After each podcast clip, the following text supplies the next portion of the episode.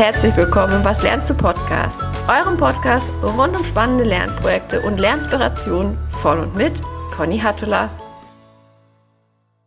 Willkommen in der neuen Woche, willkommen in der neuen Folge und ich freue mich wahnsinnig. Ich habe nämlich heute Jule Jankowski bei mir im Was lernst du Podcast zu Gast.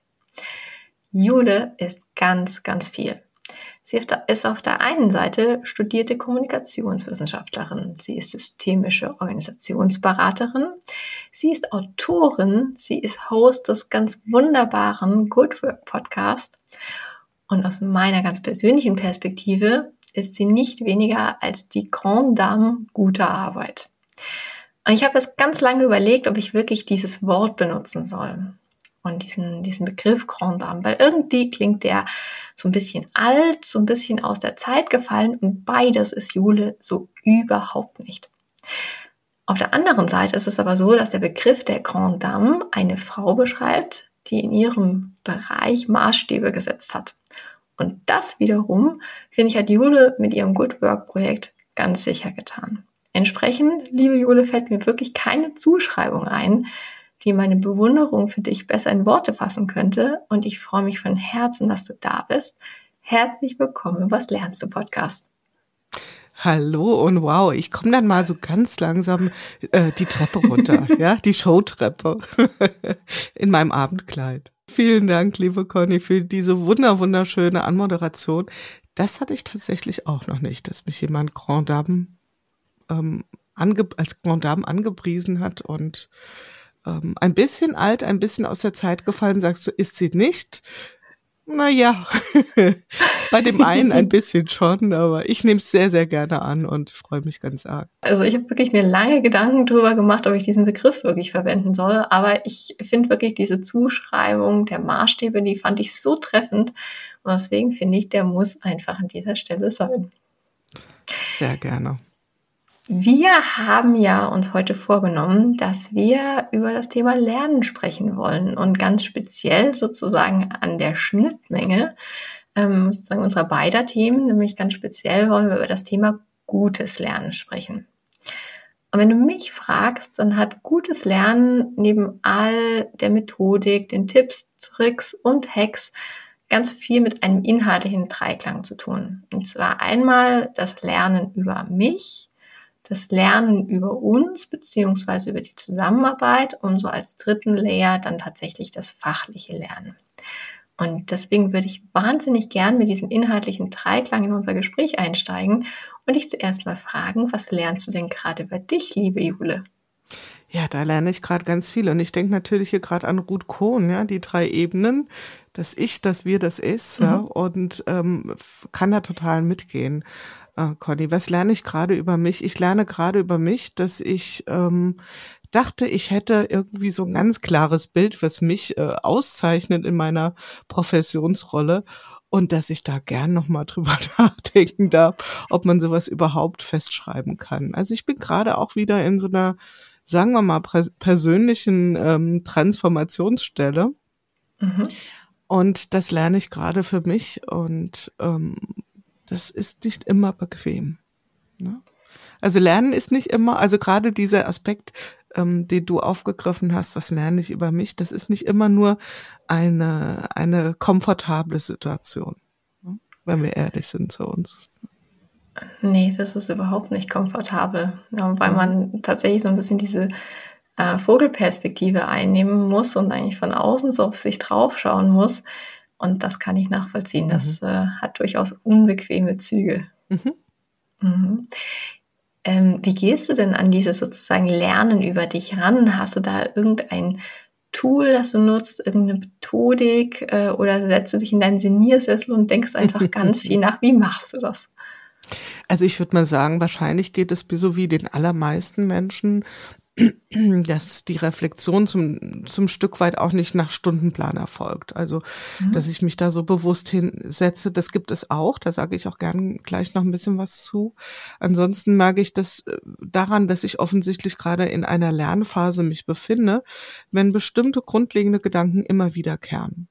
Ja, also man könnte das jetzt natürlich auch als Grübeln abtun, Ähm, aber Grübeln ist ja nicht zielgerichtet. Das ist ja so, ähm, ich versuche mich hier in mein Problem zu manifestieren. Das ist ja dann wirklich so dieses Grübeln. Aber wenn so ein Gedanke, ein grundlegender immer wieder kommt, sei es jetzt auf persönliche Fragen ausgerichtet, auf was Inhaltliches, wenn ich da immer wieder dran stoße, das ist für mich so ein ähm, Ausrufezeichen, dass ich denke, ah, okay, offensichtlich steht jetzt gerade eine Lernerfahrung an. Und zwar gerne auf der Ebene ich, äh, wir oder auch mhm. ist. Und ähm, ich habe allerdings auch tatsächlich mir ähm, so ein bisschen eine Methode auch zurechtgelegt, die mache ich mindestens einmal im Jahr.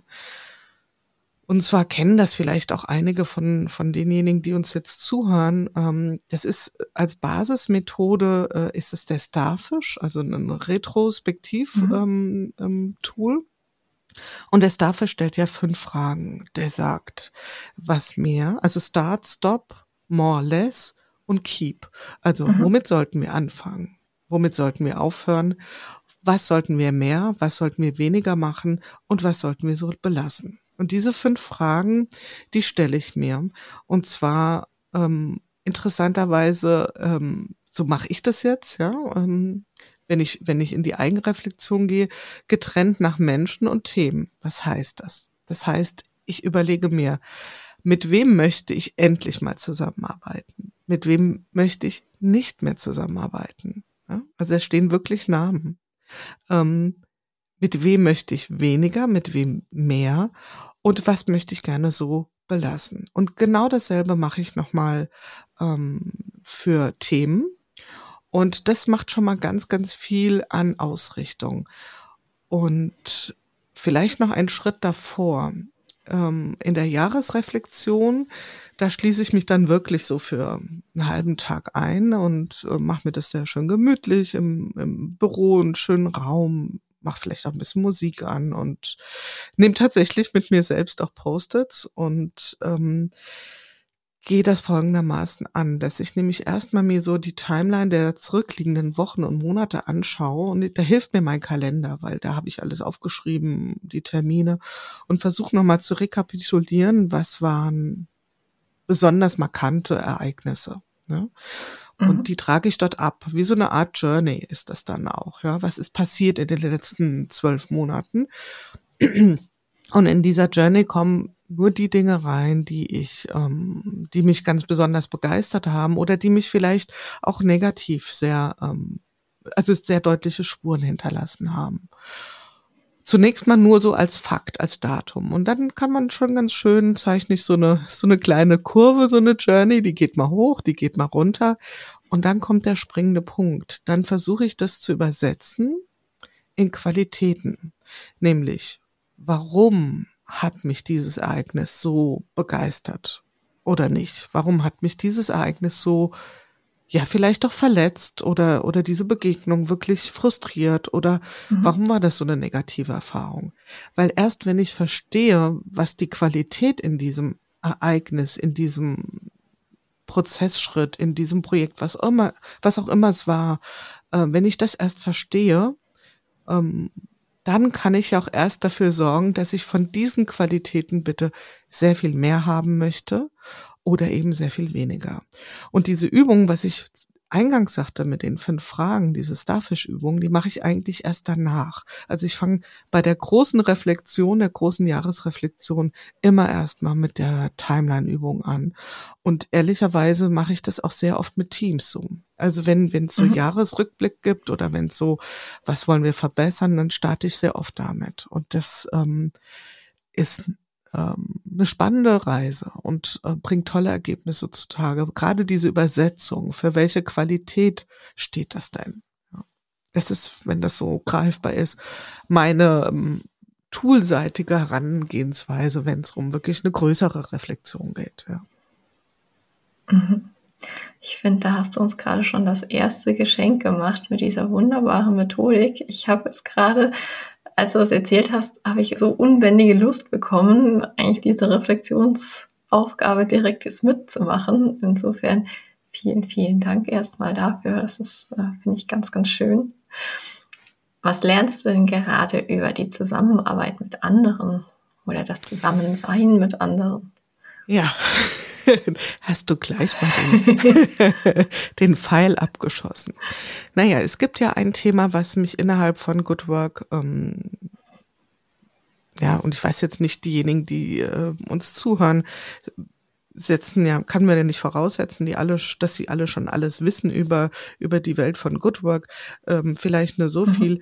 Ähm, ich komme dann immer wieder auf fünf Prinzipien, die, äh, die meiner Meinung nach aktuell ganz gut das Thema gute Zusammenarbeit und zukunftsfähige Arbeitskultur umreißen. Und es gibt zwei innerhalb dieser fünf Good Work Prinzipien, die mich inhaltlich sehr packen. Das ist einmal das Thema der gelungenen mhm. Beziehungsgestaltung und das andere ist das Thema der flexiblen Strukturen. Also wie viel Balance mhm. brauchen wir denn zwischen Struktur auf der einen und Flexibilität auf der anderen Seite? Ja, wir sehen, dass die Diskussionen da auch in den Unternehmen sehr heftig geführt werden. Ja. Die Frage nach Homeoffice ist ja nur, sagen wir mal, Symptom dafür. Und ich selbst persönlich lerne gerade, dass ich ähm, offensichtlich und nicht erst seit den letzten zwölf Monaten, sondern vielleicht schon immer, äh, permanent am Austarieren bin, wie viel Autonomie und wie viel Eingebundensein brauche ich. Ja, das ist also mhm. eine zutiefst persönliche Reflexion, wo ich auch merke immer, hm, bist du vielleicht doch viel mehr Einzelgängerin, als du dachtest, doch nicht so das Rudeltier. Und ähm, dann gibt's wieder so die, das, das Gegenpendel, das sagt, naja, also nur allein äh, alles selbstständig machen ist auch nicht so optimal. Und da finde ich gerade so ein bisschen eine neue Balance für mich, ja. Genau. Mhm. Findest du, dass so eine Balance denn muss die statisch sein, weil du gerade mhm. gesagt hast, irgendwie entweder ist das Pendel auf der einen Seite oder auf der anderen Seite. Ja, es klingt fast so ein bisschen rhetorisch und ich würde auch sagen, ähm, wie sollte es das sein? Ich glaube mhm. schon, dass wir Menschen eher eine Tendenz haben. Ja, dass wir also schon mhm. sehen, jemand ist sehr autonomiebetont oder sehr nach Einbindung orientiert. Das glaube ich schon, dass es da Präferenzen gibt. Und ich glaube, dass es Lebensphasen, Lebenskontexte, Arbeitskontexte gibt, wo ich das eine stärker leben kann, darf, möchte, will, wie auch immer. Ja, also von daher, ich würde sagen, es ist dynamisch mit einer grundlegenden Präferenz für das eine mehr. Aber wie gesagt, das ist ein Kontinuum. Ja, das ist mhm. kein, ich glaube, wir Menschen, also das ist nicht nur ein Glauben, wir haben das ja beides. Ja, wir haben ein Autonomiestreben und wir haben auch alle den Wunsch, eingebunden zu sein. Wir sind soziale Wesen. Ja? Also wer sagt, nee, brauche ich nicht, da wird's ja dann eher so ein bisschen, oh, schwierig. er sagt, ich brauche niemanden. Ja? Das habe ich tatsächlich noch nie erlebt. nee. Wäre auch eine, eine bizarre Vorstellung. Ja. Mhm. Ja, ich finde in dem Zusammenhang diese, eigentlich so das Bild eines, eines Schiebereglers eigentlich ein ganz schönes. Also mhm, im Prinzip genau. das Kontinuum, das du gerade aufgezeichnet hast. Und dann ist der Schieberegler mal sozusagen ein bisschen weiter nach links, mal ein bisschen weiter nach rechts, aber irgendwie so um diese Präferenzzone rum. Ähm, das finde ich ganz passend. Mhm. Ja, und wir, wir, kennen ja alle diese Bilder. Also ich bin selbst Kind einer größeren Familie. Ich habe drei mhm. ältere Geschwister, drei Brüder mit einem großen Abstand. Also ich, das heißt, nach meinem jüngsten Bruder waren sieben Jahre Abstand, dann kam ich. Also mhm. das erste Mädchen nach drei Brüdern. Das ist auch eine besondere Stellung. Ähm, das trägt Qualitätszüge des Einzelkindes und natürlich des Großfamilienkindes. Und äh, ob das jetzt das Erklärungsmuster ist, weiß ich nicht, aber ich sage mal so, diese, diese Balance, dieses Hin- und Herschieben, wie du so schön sagst, ähm, boah, das ist durchaus schon auch ein Lebensthema, ja. Um das mal sehr persönlich hier zu beantworten. Vielen Dank, dass du das so persönlich beantwortet hast. Gibt es denn etwas, was du gerade fachlich lernst? Oh ja, oh ja. Also Wer würde sich nicht gerade mit künstlicher Intelligenz beschäftigen? Also das erreicht auch mich und das Ausloten. Wo kann es mich unterstützen? Mhm. Also jetzt wirklich mal so toolseitig, ja, so ganz banal und ähm, da komme ich natürlich sehr schnell, also als jemand, der auch ja, ich mag das, mag ja den Begriff Content Creating nicht so gern, aber letzten Endes tue ich das. Ich äh, publiziere, ob im Podcast oder ähm, Beiträge in sozialen Medien, Artikel und so weiter. Und dann ist natürlich die Frage, schaut man da mal hin? Und natürlich schaue ich da hin. Ja. Gleichzeitig muss ich sagen, ähm, ich habe für mich Stand heute die Entscheidung getroffen, ich möchte nicht ChatGPT meine Posts schreiben lassen, ne? weil ich möchte auch keine ChatGPT-Posts lesen. Ne? Das hat ein bisschen was mit Erdbeerjoghurt zu tun, kann ich gleich noch was zu sagen. Und, ähm, und dennoch würde ich sagen, dass KI-Tools unsere Arbeit bereichern können, vereinfachen und inspirieren. Und mhm. da bin ich gerade ganz, äh, da steige ich gerade so ein und äh, probiere viel aus und experimentiere und gehe da ganz hands-on einfach kopfüber rein und guck, was, äh, was taugt mir und was taugt mir nicht. Ja. Da hast du mir jetzt gerade die perfekte Überleitung auch geliefert ähm, mit der Frage eigentlich, wie du an so ein Lernprojekt rangehst. Also du probierst viel aus, sagst du, testest dich da so durch. Gibt es irgendwelche Materialien, äh, durch die du dich da durchwurstelst? Ähm, wie hältst du dir das, was dir da so an Geistesblitzen kommt, wie hältst du dir das fest? Wie, äh, wie schaffst du dir Freiraum zeitlich, um da ranzugehen? Mhm. Wie, wie, wie, wie baust du dir denn so ein inhaltliches Lernprojekt zusammen? Ja, das, das, deine Fragen unterstellen so ein Stück weit, dass es so ist, dass ich das tue. Und das würde ich sehr gerne mit Ja beantworten. Die ehrliche Antwort ist, es ist vielleicht nicht ganz so strukturiert.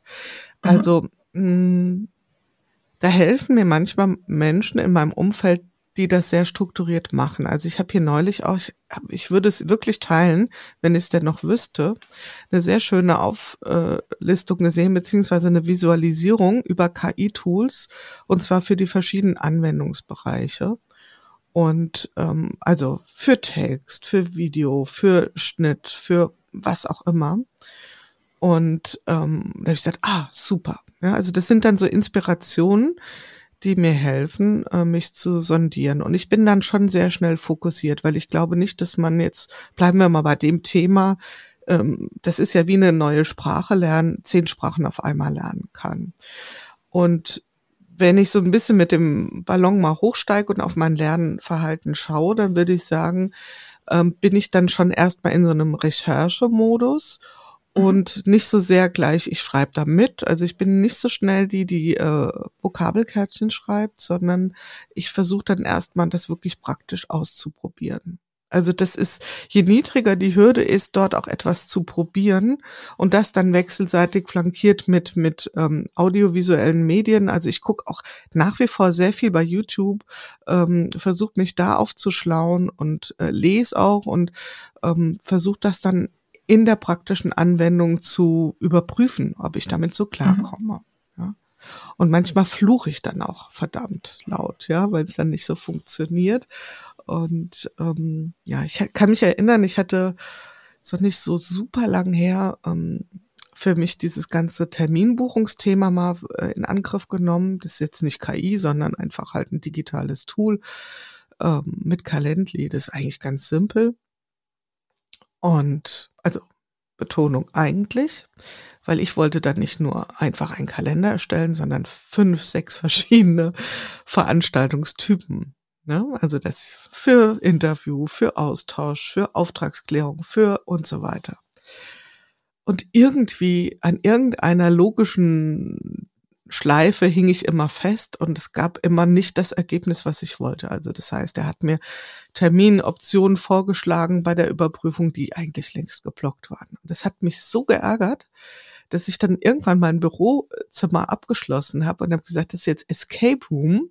Du darfst erst raus, wenn du das gelöst hast. Und ähm, also ich habe mich wirklich gefühlt wie in so einem Rätsel. Es war eine ganz kleine Sache nur, aber es hat ein bisschen gedauert und dann ähm, habe ich es gelöst. Also manchmal setze ich mir durchaus so Challenges und sage, ja, also erst wenn du das gelöst hast und ähm, manchmal ist es sinnhaft. Mhm. Ich finde gerade das Bild der Jule, die aufsteht und ihre Bürotür abschließt und sagt so, da kommst du nicht mehr raus. Ja. Finde ich ziemlich bezeichnend. es war wirklich Escape, so, so ein Rätsel, ja, mit mir selbst. Ja. Und sag, wie lange hat es denn gedauert, bis du es gelöst hast? Es war nicht hattest? lang.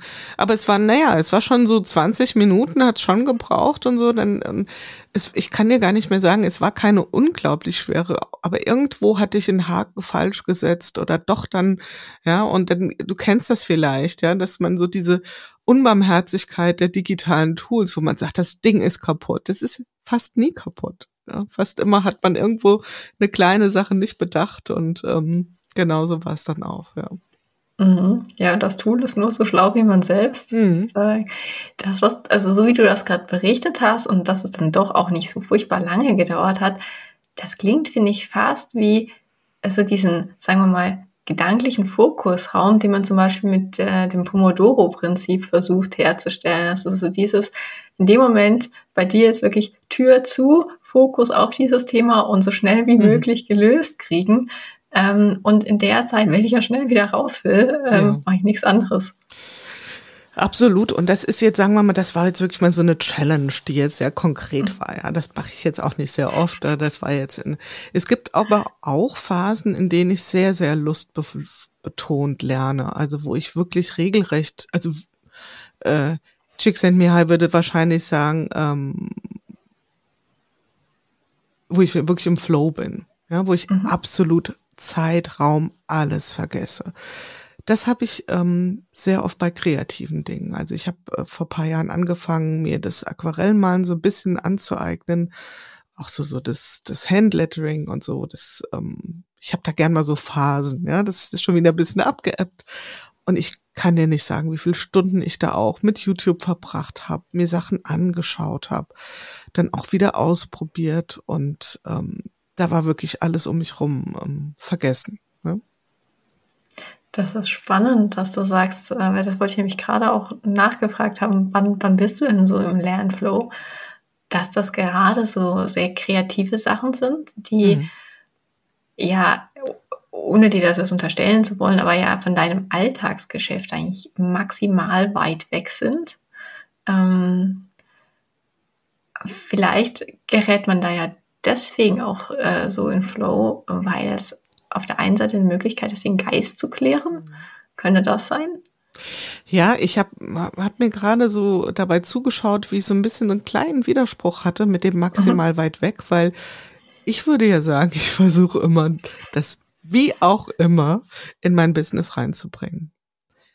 Also zunächst mache ich, ist das kein Umzu. Also das ist sicherlich nicht so. Es ist keine Verzweckung, sondern diese, diese ähm, Dinge, die sind wirklich so mit voller Leidenschaft. Und manchmal ist es auch so, dass ich kreative Dinge, die ich für meinen Job brauche, ja, also ja, kannst dir vorstellen, jetzt auch irgendwelche Aufbereitungen von Posts oder so, dass ich die auch ein bisschen zum Verselbstzwecken neige. Also, dass ich dann auch manchmal merke, oh, jetzt machst du aber schnell mal wieder Canva zu, weil jetzt ist ja schon wieder eine Stunde um. Ja, wo man sagt, um was geht's hier eigentlich? Eigentlich sollst du nur ein Bild machen und ich habe dann so einen Spaß dran, das noch zu machen, das noch, wo ich denke, ah, okay, hier verselbstzweckt sich gerade was, ja. Also das kenne ich schon auch. Ähm, und ansonsten diese, diese tiefe Versunkenheit. Ich weiß nicht, ob es die Distanz braucht ähm, zu dem, was ich so in meinem Job brauche. Ich weiß nicht, ob das die Erklärung ist oder ob es ähm, in meinem speziellen Fall, das darf jeder für sich selbst überprüfen, das kreative Schaffen an sich ist. Dass ich Spaß mhm. habe, mit Ästhetik umzugehen und da auch auszuprobieren und eine Mischung aus vielleicht auch Fingerfertigkeit oder gestalterischem Tun, ohne das jetzt allzu, oh mein Gott, also lass uns bitte nicht über die Ergebnisse sprechen, sondern über den Prozess. und ähm, ja, ich glaube, es ist das Tun an sich, was, was mich dann da so versinken lässt. Ja, so wie, wie habe das vielleicht noch, ja, im, ich überlege gerade so im sportlichen Bereich, ja. Da ist es nicht so sehr dieser Lernaspekt, sondern vielleicht das Praktizieren schon. Also ich kenne das so ein Stück weit beim Schwimmen. Ja, da gibt es ähnliche Zustände. Die sind ein bisschen anders. Ne? Mhm. Sind ein bisschen anders. Ich habe deswegen da gerade so ein bisschen nachgebohrt, weil es mir tatsächlich so geht, dass ähm, immer dann, wenn ich so das Gefühl habe, ich muss ein paar Knoten im Gehirn entwirren, dann versuche ich die auf Papier zu bringen. Mhm. Und also gerade wenn ich so Gedankenknoten entwirren will, finde ich Sketchnoting etwas, was unglaublich hilft. Da einfach mal zu gucken, wie so welche Worte sind es denn eigentlich und ähm, wie kannst du die verbinden und äh, ja, vielleicht auch so, welche kleinen Symbole sind es dazu. Und also mir hilft das tatsächlich immer einfach ganz viel gedankliche Klarheit zu bekommen. Mhm. Und das habe ich jetzt, glaube ich, einfach so ein bisschen intuitiv auch auf deine Beschreibung mhm. assoziiert. Das total, total. Also ich habe zum Beispiel in meinem Büro in meinem Bürobüro. Also ich habe ähm, ein Arbeitszimmer zu Hause, wo, wo wir auch jetzt gerade mit sozusagen verbunden sind. Ich sitze in mhm. meinem in meinem ähm, Arbeitszimmer zu Hause, was gute Studioqualität, ne, das nutze ich für den Podcast. Ich habe aber auch noch ein Bürobüro. Und ähm, da habe ich diese ähm, kreative äh, Entfaltungsmöglichkeiten total eingebracht oder eingedacht, mhm. wenn man so will. Also ich hatte zum Beispiel so ähm, das Bedürfnis, dass in dem einen Raum, wo ich dann auch mit Leuten in einem Coaching-Prozess oder mit Kunden, wenn wir im, im Brainstorming sind, ähm, wo ich das alles einbringen kann. Und da war mir ganz wichtig, dass da, ähm, wie soll ich mal sagen, kein seelenloser Gegenstand drin ist. Und was meine ich damit? Ich hatte mir äh, einen Tisch, ähm, ich glaube bei eBay Kleinanzeigen oder was, ähm, geholt, so einen alten Kneipen, Biedermeier-Kneipentisch. Also an diesem Tisch haben bestimmt schon Generationen von, von Wirtshausgästen gesessen und gefeiert und getrunken. Und so sah auch die Tischplatte aus. Also ordentlich verdonnert. Das fand ich vom Prinzip her total cool. Ich wollte aber unbedingt einen Tisch haben, auf dem man malen und schreiben kann. Also mit, ähm, mit so einer Whiteboard-Oberfläche. Und ähm, die habe ich mir dann anfertigen lassen von einem Schreiner und habe die auf diesen Tisch draufgebracht. Und dann habe ich gedacht, gut, aber ich will diese schöne ähm, Platte nicht irgendwie ähm, abdecken, ja, weil da, da steckt Leben drin, da steckt Lebenslust drin, mutmaßlich, gute Gespräche. Und ich hatte mir dann so ein ganz einfaches Sideboard ähm, so ein kleines, ja, so eine kleine Kommode für Utensilien gekauft, nichts Besonderes. Und dann auch wieder von einem Schreiner, da bin ich jetzt handwerklich nicht so geschickt, die Ummantlung von diesem, von dieser Kommode aus dieser alten Tischplatte machen lassen. Mhm. Also das heißt, ähm, die lebt jetzt noch weiter. Die ist jetzt die Hülle für diese 0815 Kommode. Ne? Und die Streben unter der alten Tischplatte ist jetzt der Stifthalter am, am Whiteboard, also an der Wand. Also das heißt alles so ein bisschen, naja, du merkst schon aus alt, zwischen alt und neu. Liegt gut. Genau. Genau. Definitiv. Und das setzt ganz viel frei. Bei mir, aber auch natürlich bei meinen äh, KundInnen, die dort ähm, in einem Kreativprozess sind, in einem Coaching-Prozess und ihre Gedanken dort einfach auf den Tisch schreiben können. Also im ersten Moment zucken die immer so, hu, so, nee, nee, dürft ihr gerne machen. Ne? Das könnt ihr gerne ähm, hier benutzen und da entstehen dann ganz wirre und wilde und coole Dinge. Ja. Mhm. Ich finde, du hast mir gerade so eine perfekte Überleitung ähm, Thema Raum geliefert, als hätten wir es abgesprochen. Wir machen das richtig gut. Was ist denn für dich so der inspirierendst mögliche physische Lernraum, den du dir so vorstellen kannst? Wie sieht der aus? Ja. Mmh, ehrlicherweise, wenn du in ähm, ich habe einen kleinen Fable für Hotellerie und für tolle Restaurants und so. Da äh, mhm. kann man mich echt mit catchen. Hm, jetzt kann ich so unbedingt so aus so einer Luxusgeschichte, sondern also auch deswegen Grand Dame nochmal sehr schön. Ich mag auch Grand Hotels. Die strahlen was ganz Besonderes aus für mich. Und Feinschmeckerlokale, also ich rede jetzt wirklich vom Top-Top also nicht, dass ich mich da dauernd rumdrücken würde, aber du verstehst schon, ich hatte schon mhm. mal das eine andere Mal Gelegenheit, mal wirklich so ein, so eine Kunststätte, das ist ja Kunst. Also viel kreativer kann man kaum sein. Wenn man dort mal reingeht und ähm, ich habe jetzt so ein ganz spezielles vor Augen, da ist nichts an den Wänden. Kein Bild, nichts. Also der gesamte Fokus ist ähm, auf das Essen ausgerichtet. Durch geschickte Beleuchtung, durch sehr schöne, angenehme Materialien. Und ähm, also die Bühne ist da, um damit der Gast wirklich seinen Fokus auf das richtet, auf das es ankommt, nämlich auf den Teller. Die Teller sind immer weiß, ja, die lenken mhm. nicht ab. Mhm. Wenn du jetzt sagst, was, was finde ich besonders inspirierend, dann wäre das schon auch immer eine Umgebung. Ich habe jetzt so ein paar Sachen vor Augen, die gleichermaßen reduziert sind wie auch eben nicht seelenlos. Das ist ja so eine schmale Gratwanderung. Also ähm, reduziert ist ja auch schnell mal ein Krankenhausflur. Ja, und das meine ich nicht. Also deswegen, mein Büro ist auch nicht vollgestellt, aber das, was drin ist, hat irgendwo eine Seele. Und das finde ich sehr wichtig. Was ich auch toll finde, also wirklich, wirklich toll, ist, wenn es ähm, ein großes Fenster gibt mit einer Perspektive. Das habe ich jetzt in meinem Büro leider in dem einen Raum nicht, in dem anderen kann ich zumindestens in die Baumspitzen gucken, aber so dieses so Blick, also ich meine, wer träumt nicht vom Haus am See oder ähm, eine tolle, ein tolles Panorama, das ist schon auch äh, etwas sehr Inspirierendes. Also die Natur letzten Endes, ja, die Natur inspiriert mich da mehr als das Dingliche. Ja, und im Inneren würde ich sagen, ähm, eher etwas Zurückgenommenes ähm, und ganz wichtig, nicht seelenlos. Mhm. Das finde ich ganz spannend. Ähm, so dieses zurückgenommen, clean, eigentlich wenig Ablenkung, sozusagen der Blick hin zum Wesentlichen. Mhm. Das waren so die Assoziationen, die ich während deiner Beschreibung hatte. Und auf der anderen Seite aber trotzdem so diese Seele, seelenvolle Atmosphäre. Mhm meine Assoziation mit einem wirklich ähm, inspirierenden Lernraum ist so ein bisschen zweigeteilt. Also auf der einen Seite würde ich das total unterschreiben, was du sagst, eine gewisse reduzierte Atmosphäre und ich denke da immer an so eine richtig stimmungsvolle Bibliothek.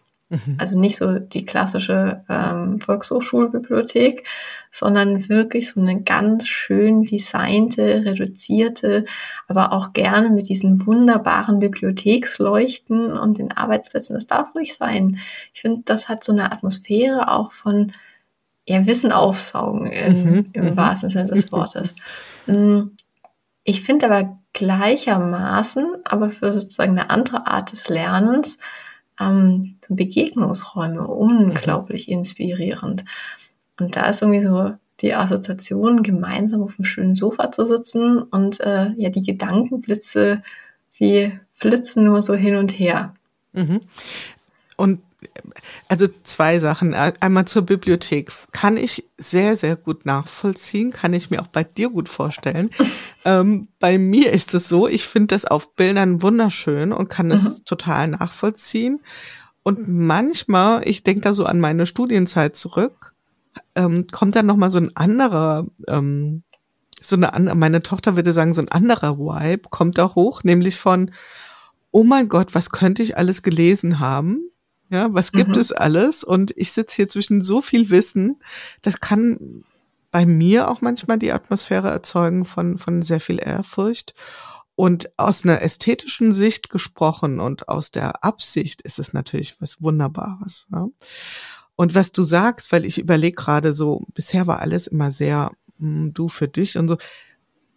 Also ich lerne sehr viel durch Interaktion und ich bin auch mhm. wirklich extrem gerne unter Menschen. Und ich, ähm, wenn ich jetzt mal so, so interaktionsbetontes Lernen sehe, da würde ich das auch wieder ganz anders sehen. Da würde ich sagen, da kann es auch mal, da kann es auch laut und bunt und ablenkend und überall so kleine Wimmelbilder, da kann es genau das Gegenteil sein. Wenn wir jetzt sagen, wir sind in einem Raum, wo wir uns eher so diesem Fokus hingeben wollen oder vielleicht so, so ein Flow für uns alleine oder in, mit, mit einer Gerichtetheit ähm, erzeugen wollen, dann wäre es eher so dieses erste Bild, was ich beschrieben habe. Aber wenn ich jetzt so an meine vielen, vielen Gespräche in irgendwelchen Coworking-Zentren, Cafés denke, an, ähm, ich hatte sehr lange eine Inspirations- ähm, Morgenveranstaltungsreihe, die nannte sich Frühstückssalon. Mhm. Das war, das war Lernen pur, ja. Und das war also mehr Ablenkung, mehr, mehr ähm, Glitzern, mehr ähm, Inspiration von allen Seiten kann man sich wahrscheinlich kaum vorstellen. Ja, da war ganz, ganz viel los in diesem Raum und da ist auch ganz viel Lernen passiert. Ja, also ich glaube schon auch, ähm, genau wie du, dass es ähm, ganz unterschiedliche Facetten da gibt, ja und auch unterschiedliche Bedürfnisse für äh, für den Raum. Mhm. Ich habe vor ein paar Wochen ein Interview geführt mit äh, Matthias Lenzen das äh, ist der Facilitator äh, mhm. sozusagen. Mhm. Ähm, und das fand ich unglaublich spannend, weil, also was ist Facilitate?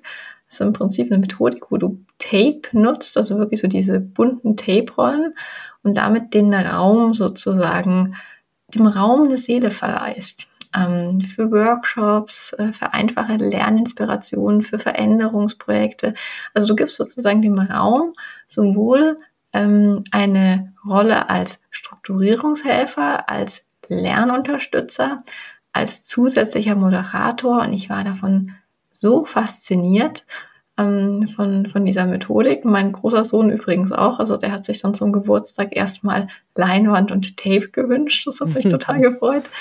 Ähm, aber das äh, finde ich einfach so eine ganz spannende Methodik, um diesen Raum, also sagen wir mal auch jeglichen Raum, reicht ja, wenn du weise Wände hast, ähm, in, in inspirierende Lernräume zu mhm. verwandeln. Mhm. Ich habe es noch nicht in der Anwendung erlebt. Ich habe auch nur davon gehört und mhm. gelesen und stelle mir das schon auch als sehr wirkmächtig vor. Denn ich kenne ja auch die Situation, ich bin ja neben dem, dass ich meinen Podcast mache und, und publiziere, bin ich ja auch in der Beratung viel unterwegs. Mhm. War ja früher ehrlicherweise bis vor vier Jahren komplett mein Job. Und ähm, ich möchte nicht wissen, wie oft äh, ich irgendwie so diesen Gedanken im Kopf hatte. Also eigentlich bin ich ja ein Raumausstatter und ein Umzugsunternehmen, weil wenn ich irgendwo hinkam in Workshop-Räume, die erste Amtshandlung war fast immer, oder ist es auch heute noch oft, ähm, etwa, etwas an dem Raum gestalten. Ja, weil mhm. so wie es dann konzipiert ist, ist es oft so nach meiner Meinung für ein Social Learning nicht wirklich zuträglich. Ja, also wenn ich in der Mitte einen riesen Besprechungstisch habe, ne, mit rundrum 14 Stühlen, pff, schwierig. Ja? Mhm. Das ist auf so vielen Ebenen trennend. Äh, total. Einen, total. Ja. Total. Absolut. Ja, vielleicht ist ja da eine, äh, sozusagen mal in dieses Thema, in diese Methodik reinspicken, auch was für dich. Ja, auf jeden Fall. Also ich schaue es mir gerne mal an. Ja. So, Matthias, wenn du das hörst, äh, melde dich bei der Jule. ja, unbedingt, unbedingt. ähm, jetzt haben wir gerade ganz viel über wirklich physische Lernräume mhm. gesprochen ich finde die oder die Frage ganz spannend, wie man so diese Atmosphäre, die uns beide da auch gerade umtreibt und die wir also inspirierend empfinden, wie man die ins Digitale übersetzen kann. Oder anders gefragt, glaubst du, das geht? Hm. Ja, das ist ja die Giga-Frage. Und ähm, Du weißt ja, dass ich mit dem Wort Hybrid ein bisschen ähm, fremdel. Mhm. Also ich bin ja nicht so der Fan von dem Wort an sich. Ich mhm. weiß, wo es herkommt und so weiter. Ja, ich glaube ja, dass wir eher uns sowas vorstellen sollten wie eine digital integrale Welt. Was heißt das? Ich glaube, dass es Dinge gibt. Ich bin keine Prophetin, aber die wir auch im Thema der Zusammenarbeit sehr gerne sehr analog gestalten sollten. Also bei den Kreativprozessen, hm, die sind eher für mich auch in der Welt des Analogen noch besser aufgehoben. Ich will damit nicht sagen, dass man digital nicht kreativ sein kann. Ich will damit nicht sagen, dass man digital nicht irgendwas gemeinschaftlich ko-kreativ gestalten kann. Also da gibt's genügend Gegenbeweise. Ähm, und ich glaube, dass die, die, der Zauber, die Magie der Begegnung eine wichtige Zutat ist. Ähm, und diese Begegnung ist nun mal im analogen Raum noch, ja, ich weiß nicht, was uns da die Technik noch servieren wird, noch anders, als es im digitalen möglich ist. Von daher glaube ich, äh, die Vollendung erleben wir eher im Analogen, was jetzt das Kreative mhm. betrifft. Mhm. Und es ist spannend, wie viel mehr jetzt möglich ist. Wir denken an so Sachen wie Miro und Mull und die ganzen Anwendungen, auch natürlich die mediale Vielfalt, die du schaffst, was man alles dort ganz easy peasy reinbringen kann, das ist natürlich schon spannend, ja. Auch so ein bisschen dieses Spielerische der Menschen zu attribuieren, das ist natürlich schon auf der anderen Seite was, was, was Tolles. Und ähm, ich glaube, dass viele Toolhersteller im digitalen Bereich gerade an der Stelle sind, dass sie ich fange nochmal anders an. Also wir haben ja sehr lange versucht, analoge Vorgänge zu digitalisieren. Ne? Mhm. Irgendwelche, auch behördlicherseits. Und mittlerweile, glaube ich, geht es genau andersrum, dass wir versuchen, die Digitalisierung äh, oder die digitalen Lösungen, die wir haben, zu humanisieren, also menschliche Qualitäten da reinzubringen. Ja? Nur so zum Beispiel die kleine Gesten, ähm, Geschichte, dieses, dieser Hack bei äh, Zoom ist so ein kleiner Indikator dafür, ja, dass man also dieses, man hebt die Hand analog und ähm, dann kommt dieses Emoji hoch. Ja, mhm. also der erkennt das ja. Und ich glaube, da arbeiten Toolhersteller ganz arg dran.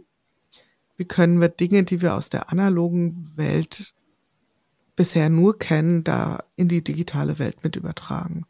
Und da ist sicherlich noch ein gigantisches Wachstum. Ob es jemals genau gleich wird, ich glaube nicht. Ne? Aber ich bin natürlich, wie gesagt, keine Prophetin. Ne? Als du es gerade so erzählt hast, habe ich mich gefragt, ob man das überhaupt übertragen muss. Ja.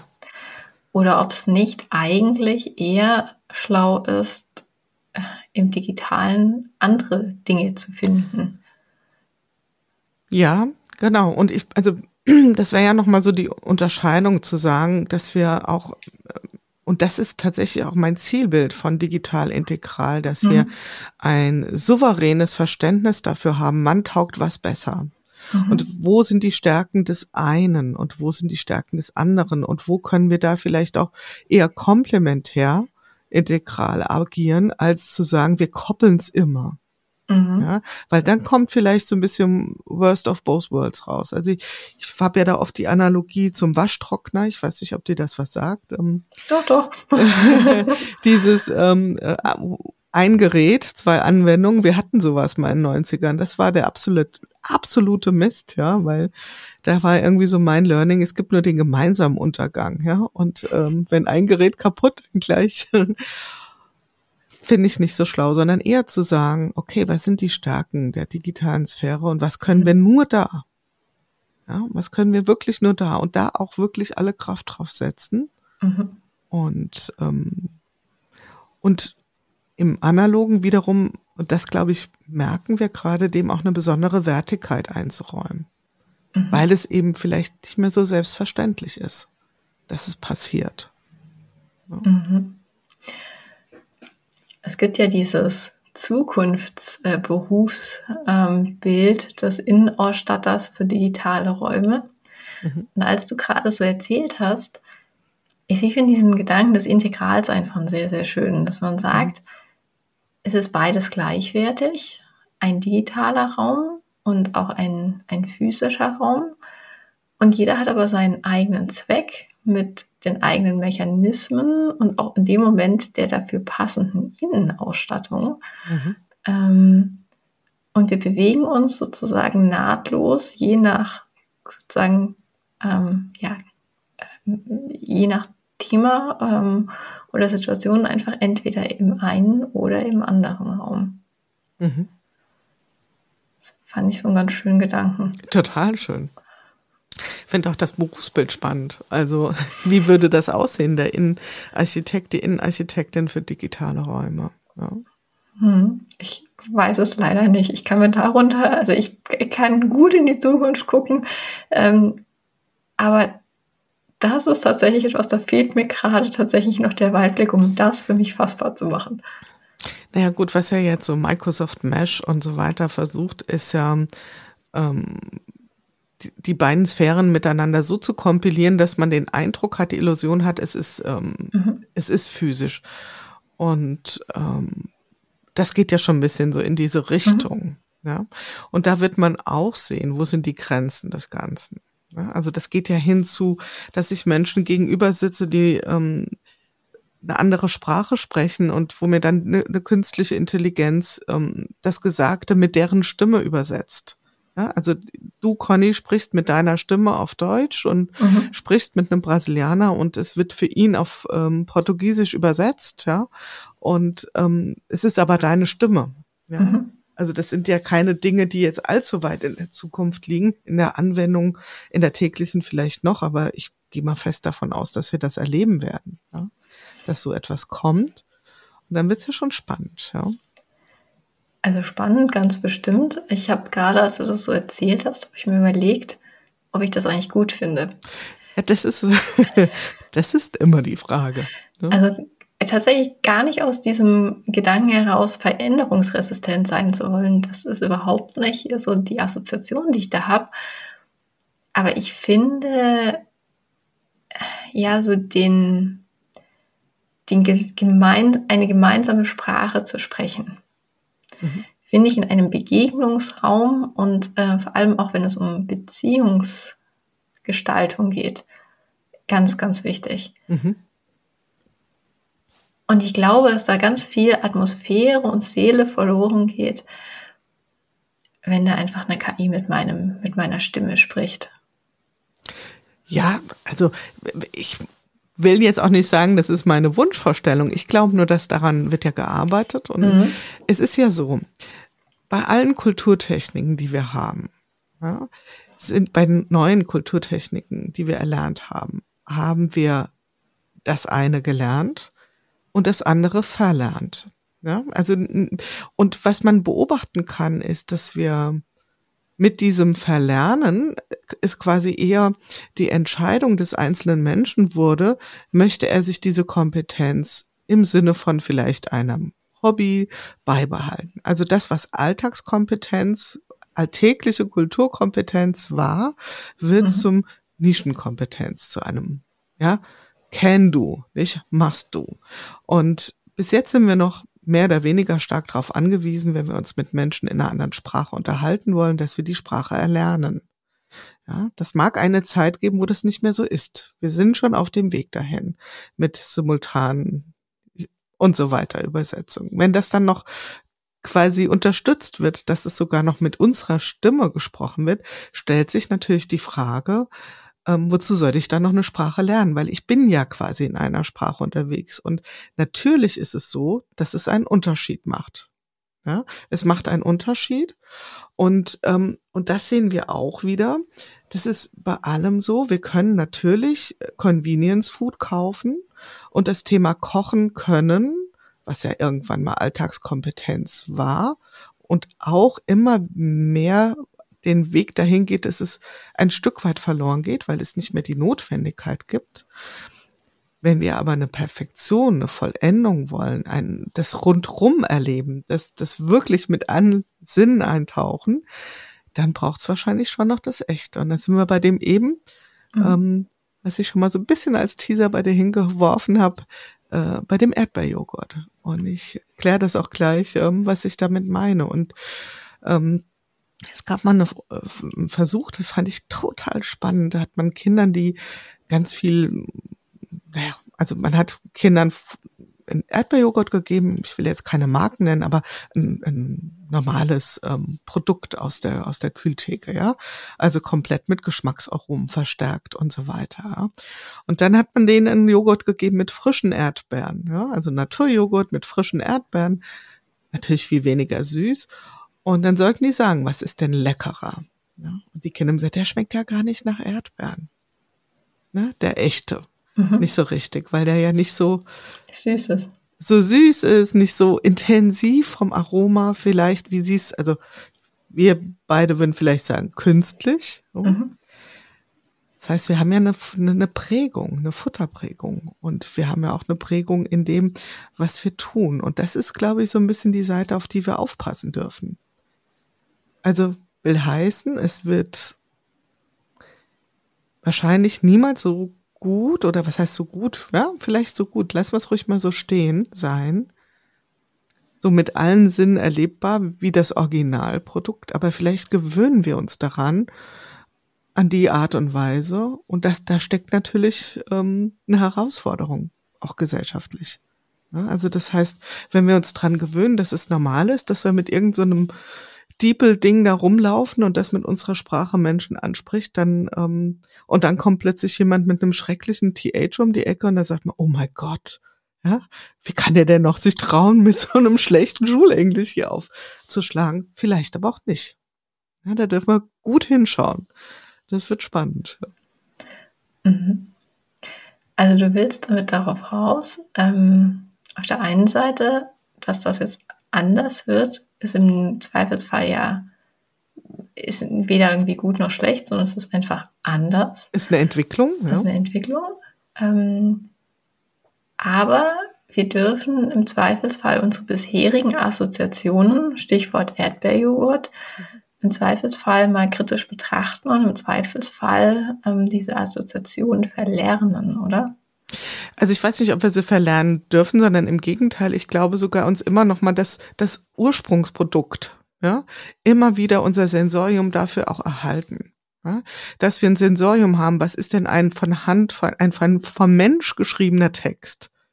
Ja, und wie ist ein Text von ChatGPT? Ja, das, das braucht ja eine Kompetenz, das auch zu erkennen. Mhm. Und dafür muss ich es vielleicht auch selbst ab und zu mal machen. Ne? Selbst mal schreiben, selbst mal einen Erdbeerjoghurt machen, um das nicht zu verlernen. Weil sonst irgendwann sagen wir grundsätzlich, ja, ist doch normal, ist doch gut. Ne? So schmeckt das halt, so liest sich das halt. Und das ist, glaube ich, was, wo wir gut drauf aufpassen dürfen. Mhm. Ne? Das aber, finde ich, aber trotzdem eine ganz schöne Überleitung hin zum Thema Verlernen. Mhm. Ähm, was gibt es etwas, was du gerade für dich versuchst zu verlernen? Und zweiter Teil der Frage, was findest du denn, was wir als, sagen wir mal, Gesellschaft äh, verlernen dürften? Mhm. Hochspannende Frage, muss ich erstmal drüber nachdenken. Was verlerne ich gerade? Ich verlerne gerade, dass es Grenzen gibt der Vernetzung. Mhm. Das lerne ich gerade, verlerne ich gerade. Mhm. Also ich hatte bestimmte Assoziationen, wie wir vielleicht alle, ich würde sagen, die waren eher sehr unbewusst, ja, zu welchen Netzwerken, Netzkreisen oder, oder Sphären ich mich dazu assoziieren würde. Und ich lerne gerade, dass das ähm, Vergangenheit ist. Also, dass diese Grenzen bisher nur in meinem Kopf, wenn überhaupt, noch nicht mal sehr bewusst, aber irgendwo existiert haben und dass diese Tre Grenzen nicht da sind. Dass das ähm, ein sperriges Bild ist. Ja? Das heißt also, ähm, ich mag sowieso Verbindungen aufbauen und die Netzwerke, die ich ausbilde, sind im Moment, gehen noch weiter raus. Ja, also nicht nur mehr Punkte, um mal in dem Bild zu sprechen, sondern auch weiter raus. Und das ist sehr schön. Und ich glaube, das können wir auch als Gesellschaft lernen.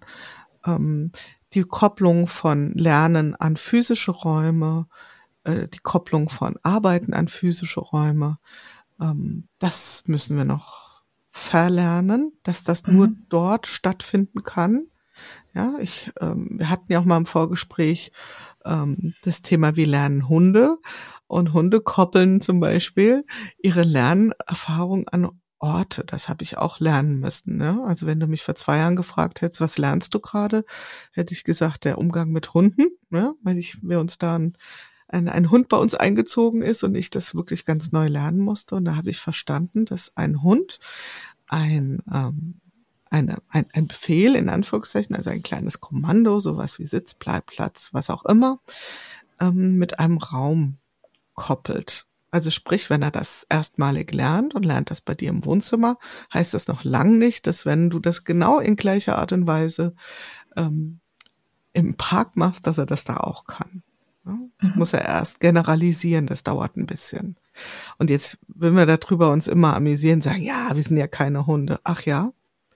Ähm, inwieweit sind wir denn in der Lage, Dinge, die wir in einem bestimmten, durchaus auch physischen Kontext sehen und gelernt haben und dort abrufen können, woanders auch abzurufen? Und das hat viel mit der Diskussion im Moment zu tun, wie wir noch auf wer arbeitet wo gucken. Wir verkoppeln das noch oft an Stellen, wo wir es nicht tun müssten. Ne? Ich finde, das ist so ein spannender Punkt, den du da auch gerade nochmal aufgemacht hast. Auch ein, an dem man für sich unglaublich auch rumdenken kann jetzt. Ähm, und ich finde so, dass, äh, um das mal so zusammenzufassen, finde ich, ist eigentlich so die, der zentrale Appell, die Scheuklappen abzulegen in alle mhm. Richtungen, oder? Ja, also wer Spaß hat am vernetzten Denken, der sei dazu herzlich eingeladen, der wird es ohnehin schon tun.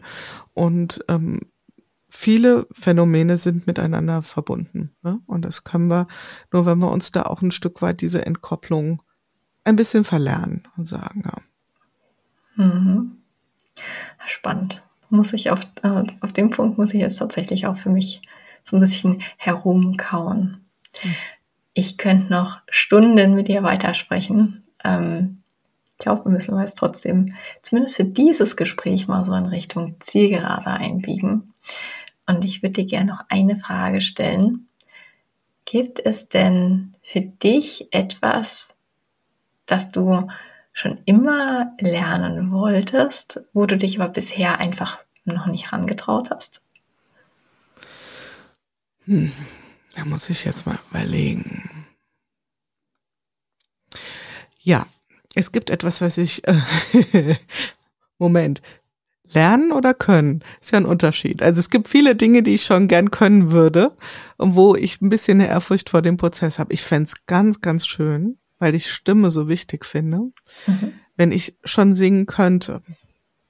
Ja, also so, dass, also jeder kann singen, ist schon klar. Ja, also so, dass es, ähm, ich finde Singen was ganz, ganz Schönes. Also wenn, wenn mich irgendetwas sofort anrührt, dann ist das ähm, eine tolle Stimme. Da habe ich mich echt noch nicht so rangetraut, das mal so richtig zu lernen. Also ich hatte jetzt mal äh, zwei Stunden bei einer ist aber auch schon wieder ein bisschen her, bei einer Stimmtrainerin, weil ich das einfach mal so als Phänomen mal erschließen wollte und das, ja, und wow, das ist schon das, das Singen lernen. Ich finde das, das wäre etwas, was ich mich wirklich, äh, das würde ich gerne mich trauen, das anzugehen. Das kann ich nachvollziehen. Wie kannst du den ersten Schritt dahin machen?